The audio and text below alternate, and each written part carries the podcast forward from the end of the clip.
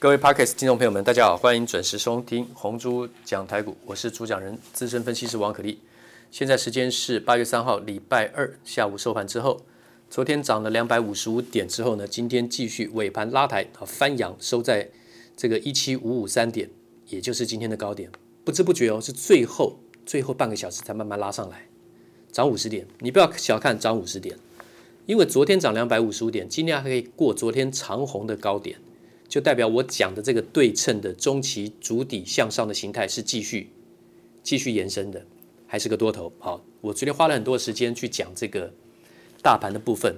你要怎么看那个对称？哦，这个阳包阴还有下影线对称下影线，阳包阴对称阳包阴，下影线对称下影线。啊，下影线的话呢是七月二十八号对称六月七号两根下影线，七月二十八跟六月七号你去看，在六月六月七号的那个下影线之后震荡走高。还有在这一次我刚刚讲的七月二十八号的震荡，呃下影线之后呢，也是震荡走高，它走得非常对称。然后呢，这是内资控盘。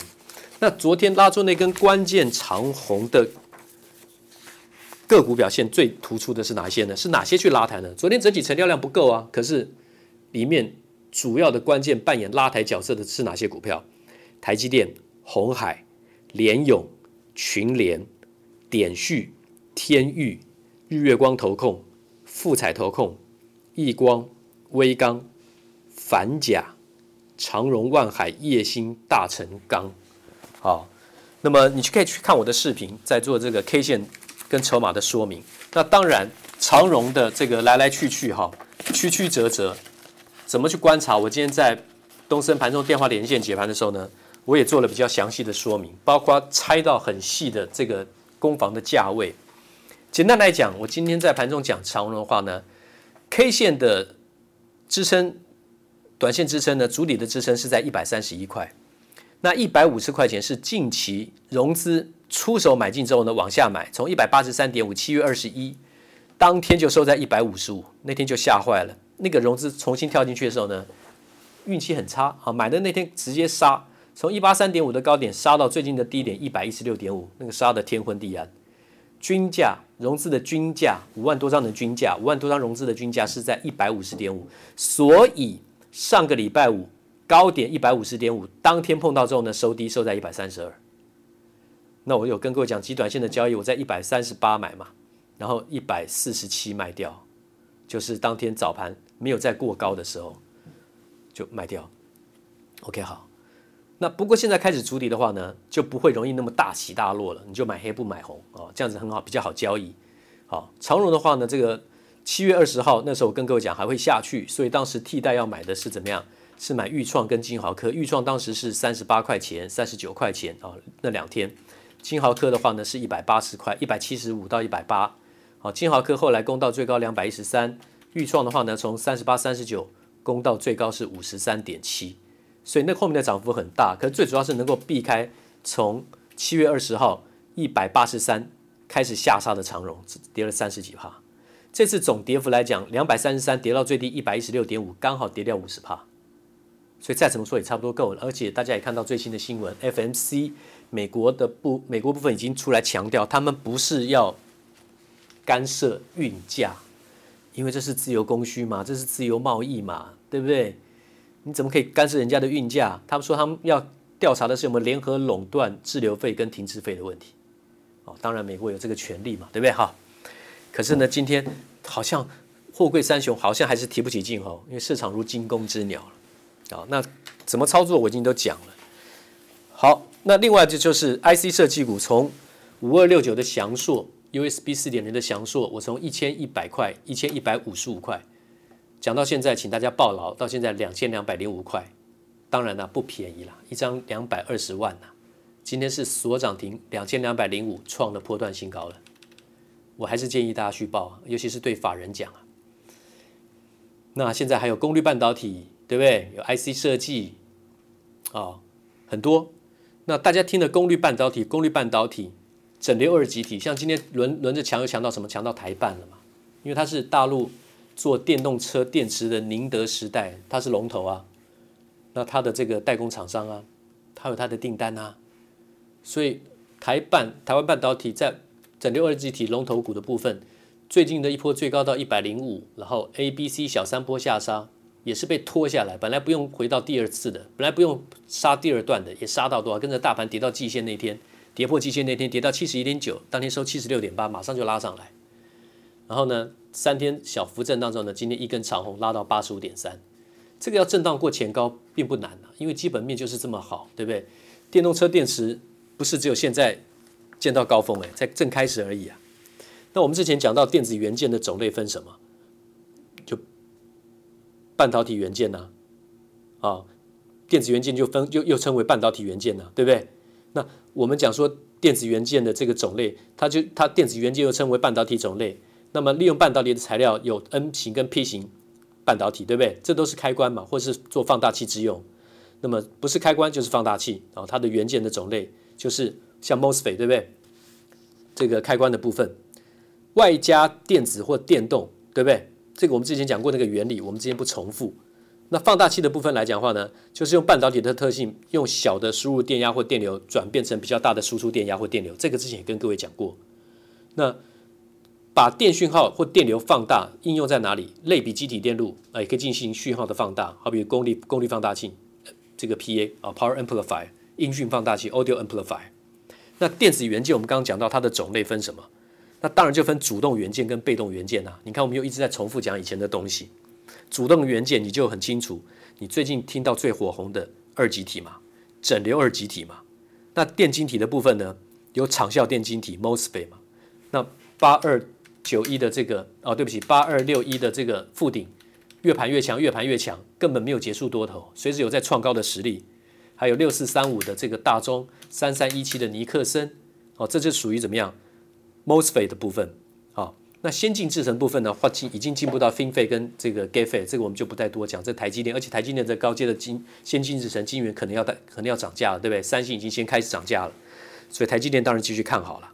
好，所以说在电子元件里面分主动元件跟被动元件，主动元件有两大类，是二极体跟电晶体。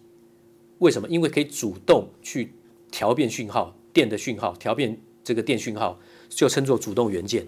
被动元件就是你所熟悉的电阻、电容、电感，像国巨、华新科、嘉邦啊，这个和生堂，这些是属于被动元件。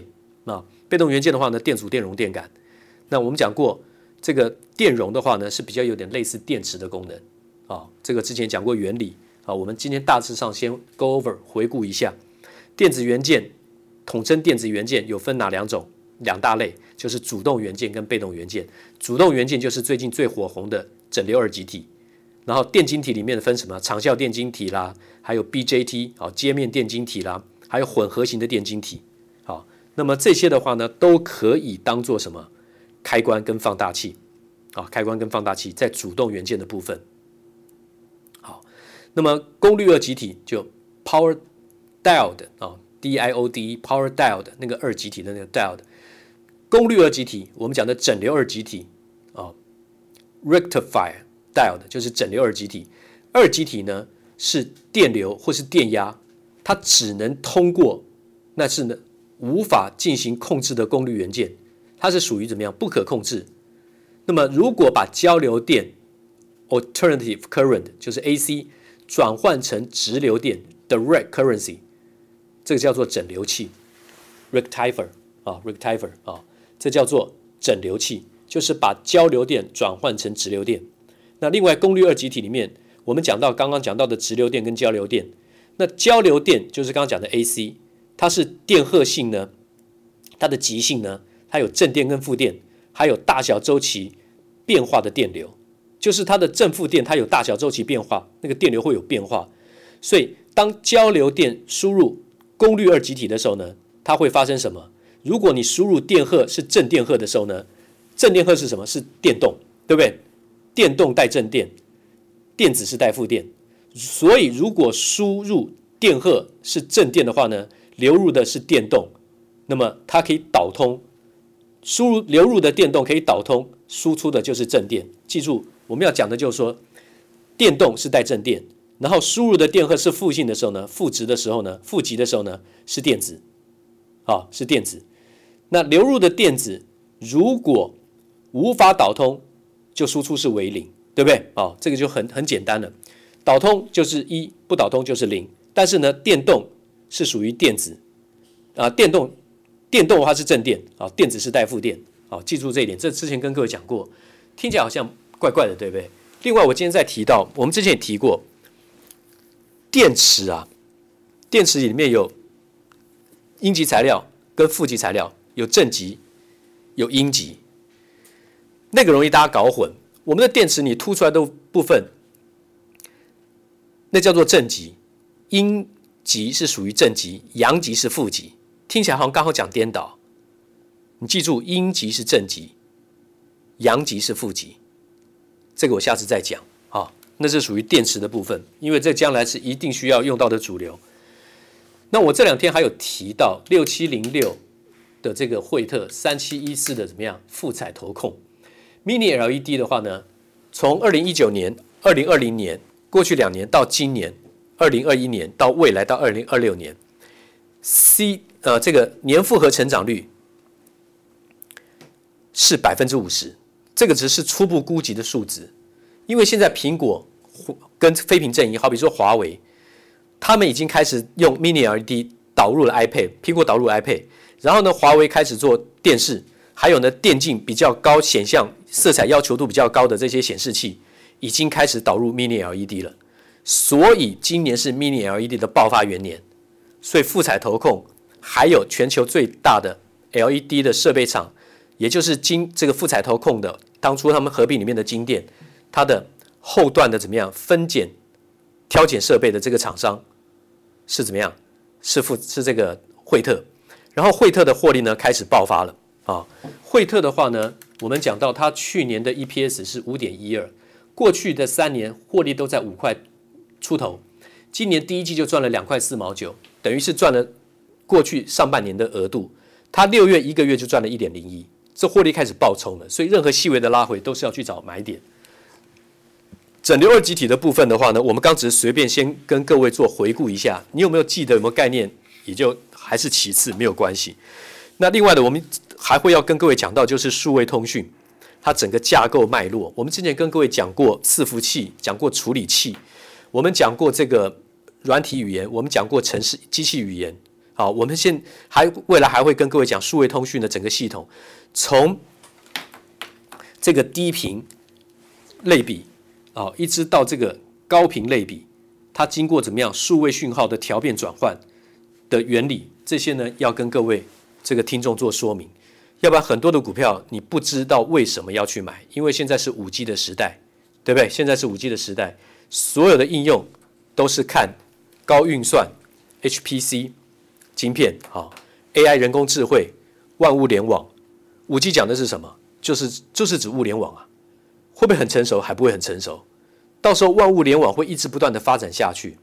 那车子的话呢，已经过以后所有的这个机械的啊，这个这个燃料引擎的汽车，通通都会被被替换掉了，通通都是电电池这个电动车的天下。所以如果你不去看电动车这一块市场的商机，你没办法继续做接下来做剩下的怎么样主流股的应用跟操作。那么今天先讲到这里啊。如果有些特别需要大家背的一些数字、重要的数字或专有名词的话呢，我一定会说明啊，我一定会说明。不需要背的话，能听过就好。谢谢。滚滚红尘，刻薄者众，敦厚者寡；人生诸多苦难，滔滔苦海，摇摆者众，果断者寡。操作尽皆遗憾。投顾逾二十四年，真正持续坚持专业。敬业诚信的金字招牌，欢迎有远见、有大格局的投资人加入红不让团队的行列。二三六八八七七九，二三六八八七七九。